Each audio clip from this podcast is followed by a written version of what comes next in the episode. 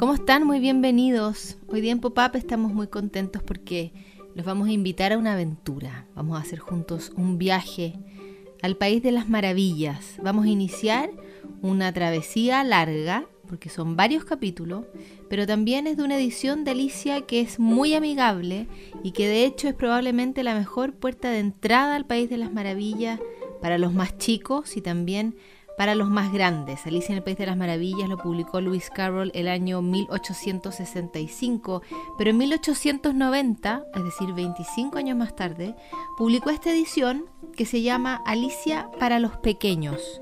Y de hecho son él, que redujo y simplificó en parte la historia original, junto con el ilustrador original, que es Sir John Tenniel, que eligió 20 de las ilustraciones más emblemáticas de la edición eh, original de Alicia en el País de las Maravillas, incluso las colorió para mm, esta edición para los más chicos, que era una manera de acercar también a esos lectores para poder ver a Alicia en colores, ¿no es cierto?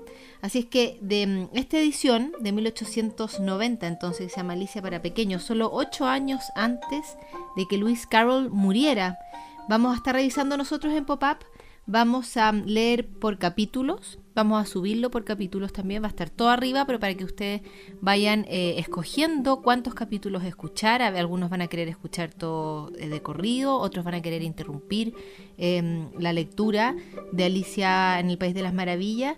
Y también es una bonita manera para los más chicos de aprender esa nobleza que tiene la literatura y los libros, eh, que saben esperar, que se adaptan a los tiempos de uno, que uno puede dejar un libro y retomarlo más adelante cuando sienta que es un mejor momento.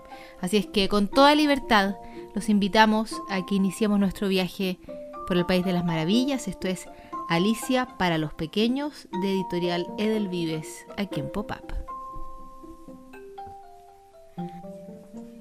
Capítulo 1. El conejo blanco. Érase una vez una niña que se llamaba Alicia tuvo un sueño muy extraño. ¿Te gustaría saber lo que soñó? Bueno, lo primero que ocurrió fue lo siguiente.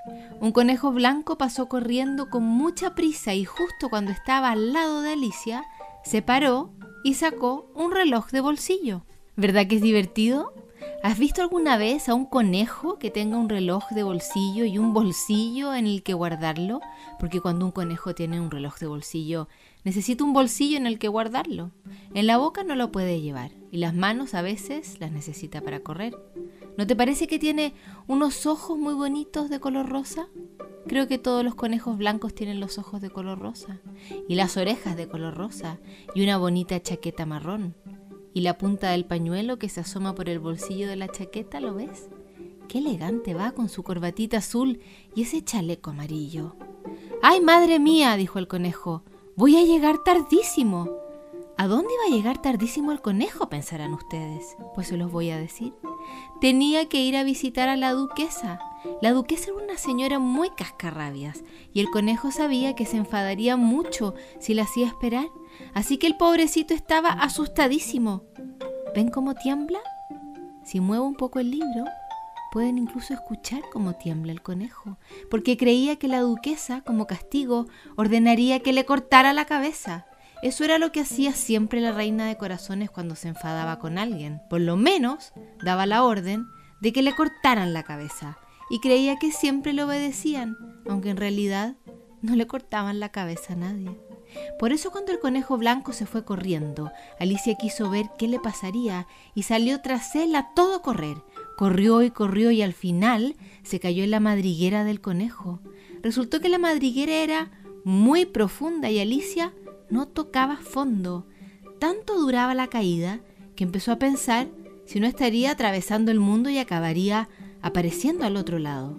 El agujero era como un pozo muy profundo solo que sin agua. Si alguien de verdad se cayera como Alicia, seguramente se mataría. Pero ya saben que en los sueños las caídas no duelen nada de nada, porque mientras te parece que estás cayendo, en realidad estás tumbado, sano y salvo, y dormido como un tronco. Bueno, por fin terminó esta tremenda caída y Alicia aterrizó en un montón de ramitas y hojas secas, pero no se hizo ni una pizca de daño. Se levantó de un salto para seguir corriendo detrás del conejo. Y así comenzó el curioso sueño de Alicia. La próxima vez que veas un conejo blanco, imagínate que vas a tener un sueño tan curioso como el de nuestra querida Alicia.